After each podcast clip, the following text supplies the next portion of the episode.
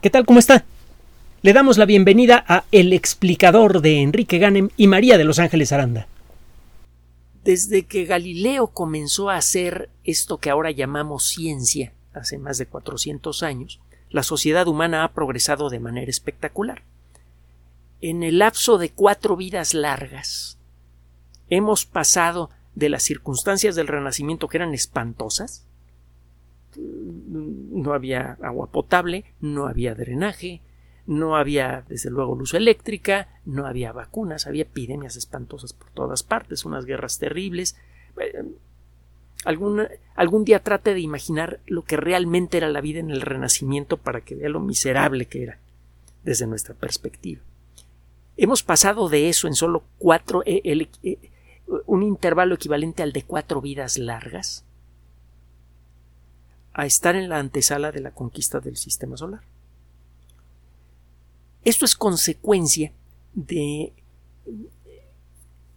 de un aspecto fundamental de la naturaleza que sirve de punto de partida para el pensamiento científico. La naturaleza es una sola entidad. La dividimos en química, física, biología y todo eso mm, para simplificarnos un poco la chamba, pero a final de cuentas la naturaleza es una. Por eso a cada rato encuentra usted contacto entre distintas disciplinas científicas. Es natural que un biólogo entre, en contacto con la química o que un químico entre en contacto con la física. Y es por eso natural, entre otras cosas, que existan biólogos que se dedican a la computación, por ejemplo. La biocomputación ya le he dicho que es eh, una eh, eh, disciplina muy avanzada y que algo tiene que ver con lo que vamos a hablar el día de hoy. Bueno, el caso es que la naturaleza es una sola entidad y funciona de manera lógica. Esto, por cierto, no lo podemos demostrar, es un axioma, es un punto de partida del razonamiento científico. También le puede llamar usted artículo de fe. Confiamos en que la naturaleza es consistente y esa confianza se, se refuerza todos los días al ver que efectivamente si apelamos a, la idea de que la naturaleza funciona de manera coherente, pues sí encontramos que eh, podemos hacer descubrimientos científicos verificables. si, partimos de esa base, vemos cómo nuestro conocimiento va creciendo día con día. Es, es una idea aceptable, aunque no sea demostrable. La naturaleza es lógica, internamente consistente.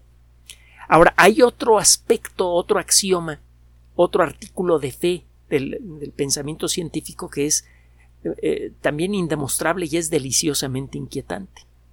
Las reglas de funcionamiento de la naturaleza son accesibles al intelecto humano. ¡Ah, caramba!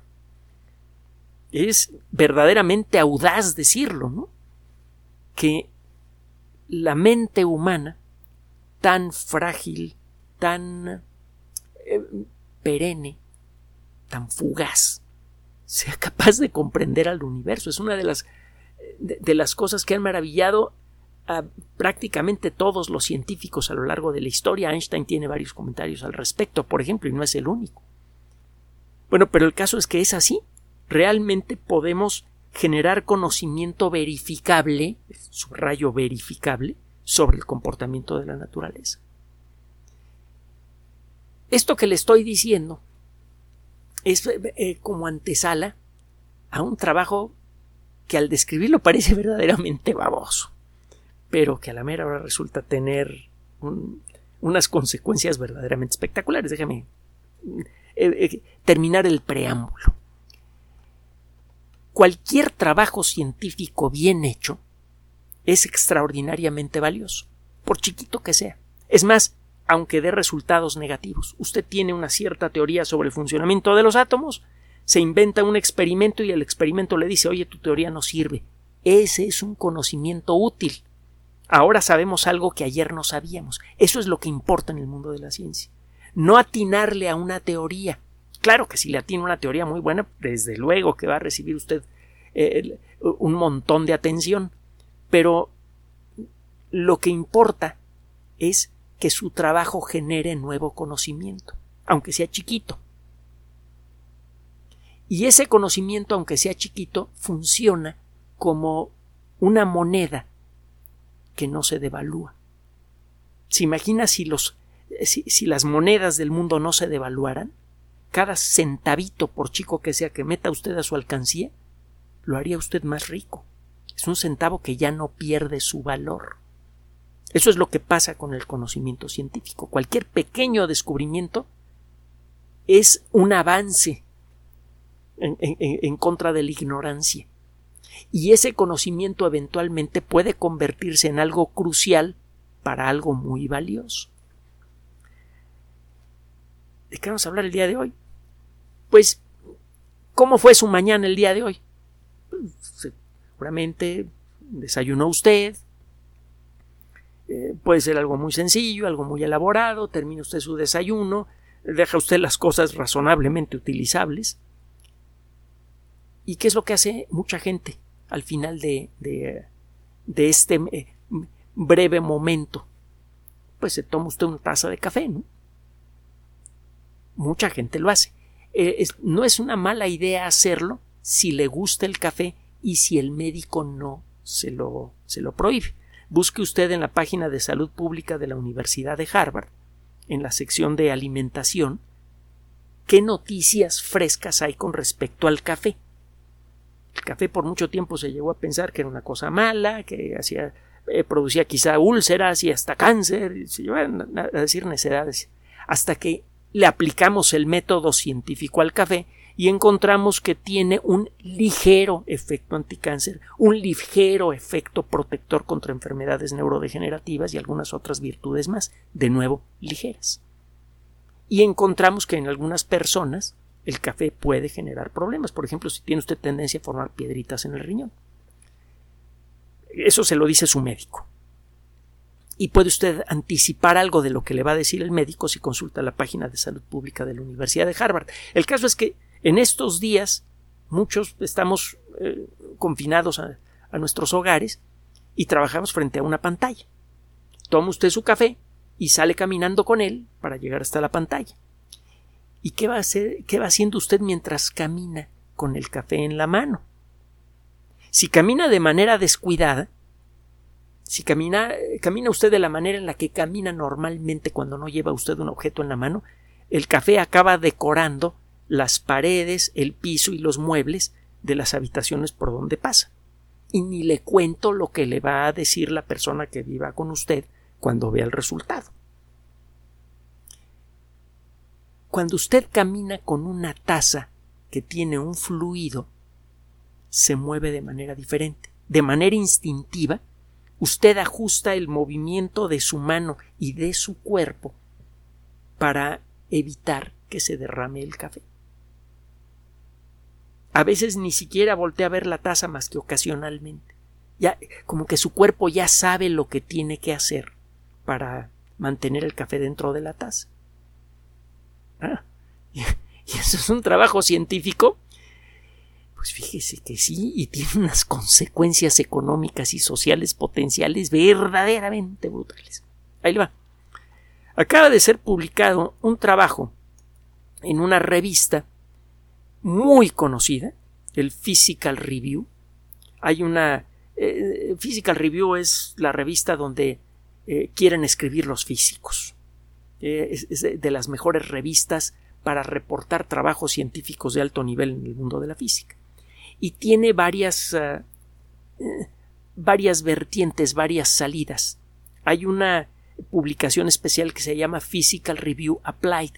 Es decir, en esta revista se publican trabajos de física que se puede aplicar directamente a algún campo de desarrollo tecnológico. Physical Review Applied.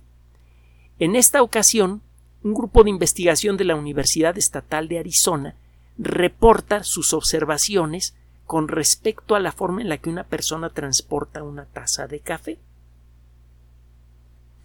Ah, entonces un grupo de físicos con doctorado que trabajan en una universidad que reciben un sueldo muy bueno, bueno, no muy bueno, pero sí reciben un sueldo bastante decente. Se vive bien si es usted un buen, un buen científico. Reciben este sueldo y usan computadoras y otro tipo de aparatos y, dedican su tiempo a ver que una persona se mueve con una taza de café. Pues sí.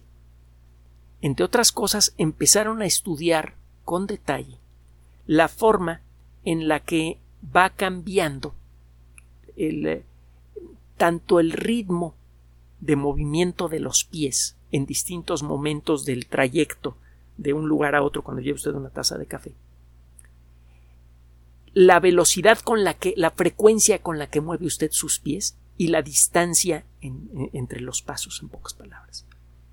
Es decir, eh, hay momentos en los que usted da pasos cortos y muy rápidos o da pasos largos y lentos, dependiendo de las características del trayecto. Y al mismo tiempo va usted sosteniendo la taza de café y va girando un poco su muñeca. Esto muchas veces ocurre de manera instintiva. Para poder estudiar con más detalle este proceso, estos investigadores le pidieron a algunas de las personas que los ayudaron a cargar una taza que en lugar de café llevaba una pelotita y les pidieron que movieran la mano continuamente para hacer que la pelotita gire en el interior de la taza.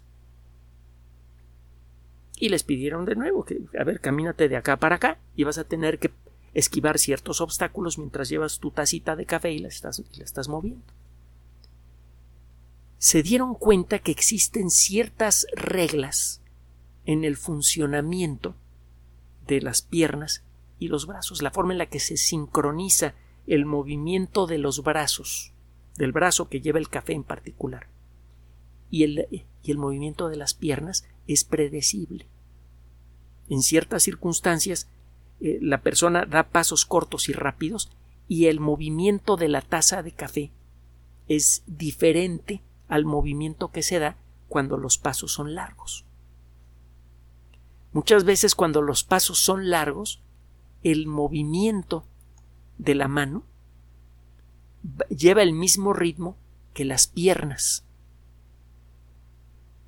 Cada vez que pone usted su pierna izquierda, su mano está haciendo siempre lo mismo. Y cuando tiene que cambiar usted el ritmo con el que mueve los pies para dar pasitos más cortos, la forma en la que se mueve su mano es exactamente la opuesta. Si, cuando usted está moviendo, estaba dando pasos largos, al mover su pierna izquierda, hacía que su mano girara en el sentido contrario a las manecillas del reloj, siempre. Al pasar a un régimen de pasos cortos y rápidos, su mano ahora se mueve en dirección de las manecillas del reloj cada vez que su pie izquierdo da un paso adelante.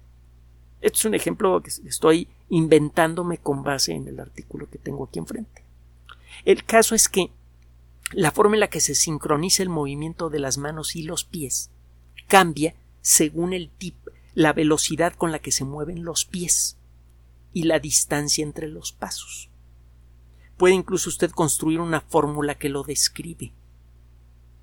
A la hora de analizar el movimiento, los investigadores se dieron cuenta que esta sincronización ocurre de manera automática porque el cerebro modela de alguna manera lo que le está pasando al café y automáticamente compensa cualquier fuerza que pudiera producir olas en el café que hagan que el café se tire y que el dueño del café reciba una regañada de la patada. Bueno, qué padre. Y, bueno, hay cuando menos dos áreas de desarrollo tecnológico que sienten que esta información es verdaderamente oro líquido. Una de ellas es una de las industrias que mueve más dinero en todo el planeta, la industria del entretenimiento. Usted probablemente se habrá fijado que las películas incluyen cada vez más y más animaciones creíbles. Estábamos viendo hace poco, bueno, eh, eh, estamos comentando hace poco Ángeles y yo de una película que, vio Ángeles de animación que yo también quiero ver. Me gustan las películas de animación por todo esto que les estoy platicando. Además, algunas son bastante divertidas. Eh, hay una película en la que aparecen pingüinos y cangrejos. Y esas animaciones se mueven de manera muy natural. Hay muchas películas de animación en donde el movimiento de los eh, artistas virtuales, que son extraterrestres, pingüinos o lo que usted quiera, es muy humano, muy fluido cuando bailan, el baile es tan fluido como el de un bailarín experto. Esto a veces se hace retratando a un bailarín experto y luego con la ayuda de un sistema de cómputo se hace una traducción de los, eh, eh, de los brazos de una persona a las aletas de un pingüino. En algunos casos, el movimiento es calculado, sintetizado por la máquina misma. Usted puede programar a un sistema de animación para que simule cómo sería el movimiento de un brazo. Esto, desde luego, es una forma de animación más elevada. Una cosa es copiar el movimiento capturado por, por una cámara de una persona a sintetizar el movimiento desde cero. La tendencia en la industria del cine es a la de descansar cada vez más en la animación, excepto en aquellas películas en donde lo que lleva la película es la actuación misma. Por ejemplo, las, buenas películas de carácter o las buenas películas cómicas.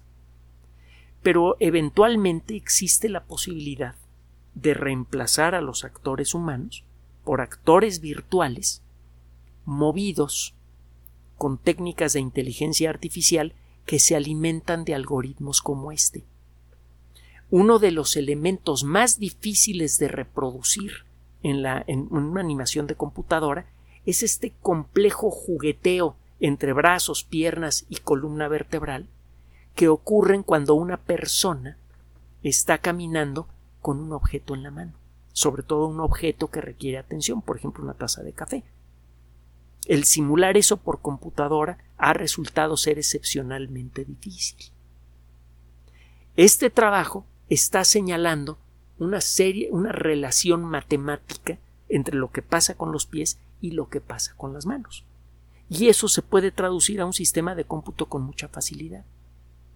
De pronto existe un modelo matemático que le permite a los animadores reproducir una de las formas de movimiento más complejas que puede realizar una persona. Y esta técnica de sincronización se puede aplicar no solamente para aquellos casos en donde se quiera animar eh, eh, la situación en la que un actor virtual lleva una taza y va caminando. Se puede utilizar este conocimiento para establecer algoritmos generales que relacionen el movimiento de todo nuestro cuerpo en distintas circunstancias. Con un solo algoritmo grande se podría simular cualquier forma de movimiento humano y simplemente cambiando los parámetros de ese algoritmo usted podría simular el movimiento de una persona segura en sí misma y de una persona tímida, el movimiento de una persona torpe y de una persona que camina con, eh, eh, con dominio de su entorno. De pronto, usted está introduciendo un elemento que puede, producir un cambio muy importante en una de las industrias que ha movido más dinero en toda la historia de la humanidad. Me imagino que eso va a tener un valor comercial enorme. Ahora, estamos hablando de entretenimiento, aunque el entretenimiento ha cobrado un papel social especialmente importante. Otro, otro día platicamos del asunto, pero el hecho de que la industria del entretenimiento se dedique al entretenimiento no implica que no tenga un papel social muy, muy importante. El cine, la televisión han tenido un eh, papel muy importante que creo que todos podemos apreciar en mayor o menor grado en eh, la forma en la que hemos construido nuestros valores eh, colectivos e incluso nuestras neurosis colectivas la forma en la que se contagian las noticias falsas en Internet es rastreable a, lo que se ha mostrado en películas y series a lo largo de décadas. Eso es otra historia. Entonces, es, nada más por eso este algoritmo, este, este trabajito científico de pronto puede cobrar un papel muy importante. Pero eso no es todo. Eso es lo de menos. La robótica está empezando a crecer rápidamente en capacidad y en universalidad. Los robots existen desde hace décadas con nosotros, pero por mucho tiempo su trabajo ha quedado restringido a algunas fábricas y a circunstancias especiales, muy limitadas. Los movimientos que realizan robots, por ejemplo los que construyen automóviles, pueden parecer muy ágiles pero son muy mecánicos. Realmente eh, sus movimientos son muy limitados. Son máquinas que se dedican a repetir de manera muy precisa el mismo movimiento con muy pocos ajustes. El crear un robot que pueda calcular mejor sus movimientos en cualquier circunstancia es algo que escapa a la industria de la robótica. Si se llegara a construir un robot autónomo que no necesite estar enchufado a una fuente de poder, que no tiene cables que salgan de él, el construir un robot autónomo que sea capaz de adaptar su movimiento con la misma agilidad y finura que un ser humano, ese día la mayoría de los trabajos manuales de todo tipo, desde los más sencillos hasta los más especializados, van a entrar en peligro de extinción. Por cierto, hace poco eh, estábamos viendo un video en China de en una gasolinera en donde unas máquinas automáticamente abren la tapa, detectan la tapa de la gasolina en el automóvil, quitan el tapón ponen la gasolina, vuelven a poner el tapón y cierran la tapa. ¿Cuánta gente se quedaría sin trabajo con un robot así? Y es un robot muy torpe. El desarrollar robots ágiles capaces de realizar cualquier función del diario, como los que aparecen en la película Yo Robot, cada vez se ve más posible. Uno de los aspectos Digo que respondan de manera inteligente o no, eso es otra cosa que vendrá después. La inteligencia artificial está avanzando, pero todavía le falta bastante para llegar al nivel de inteligencia de los robots que aparecen en esa película. Pero el conseguir robots que de manera automática en casa realicen labores de limpieza, realicen labores de reparación, etcétera, no está tan lejos. Uno de los principales problemas es la de conseguir que estos robots se muevan de manera fluida y rápida, de manera precisa como se mueve una persona sana y segura de sí misma. Si usted logra generar un algoritmo que le permita a un robot moverse así, de pronto ese robot puede empezar a ocupar un lugar en nuestros hogares limpiando y arreglando cosas. Y en muchas otras, en muchos otros rincones de la sociedad. Casi cualquier trabajo manual podría ser realizado por un robot así, con mayor eficiencia con mayor consistencia y sin cobrar un sueldo. Y eso sí que tiene un impacto social brutal. Este algoritmo entonces tiene ese potencial enorme y es por eso que seleccionamos esta nota para el día de hoy. Un trabajito científico, aparentemente inofensivo, es más, eh, casi insultante por, por lo, lo sonso que parece, de pronto resulta que puede tener un impacto enorme en muchas industrias importantes. Y no solo eso, no solamente puede tener un impacto económico, puede tener un impacto social enorme que puede ser muy benéfico o devastador. Depende, como dijimos al principio, de la calidad moral de las personas que apliquen ese conocimiento. Reflexione usted sobre esto último y la próxima vez que lleve en sus manos una taza de café Acuérdese de esta historia. Gracias por su atención. Además de nuestro sitio electrónico www.alexplicador.net, por sugerencia suya tenemos abierto un espacio en Patreon, el explicador Enrique Ganem, y en PayPal, el explicador patrocinio por los que gracias a su apoyo sostenemos este espacio. Puede usted descargar gratuitamente estos audios en formato MP3 en Spotify y en iTunes como El Explicador sitio oficial y en SoundCloud como El Explicador y con formato de video en YouTube en El Explicador sitio oficial. Recuerde nuestras redes sociales de siempre, Twitter Enrique-Ganem y en Facebook Enrique Ganem sitio oficial, El Explicador y los grupos que usted ya conoce. Finalmente, el explicador siempre somos María de Los Ángeles Aranda y Enrique Ganem. Gracias.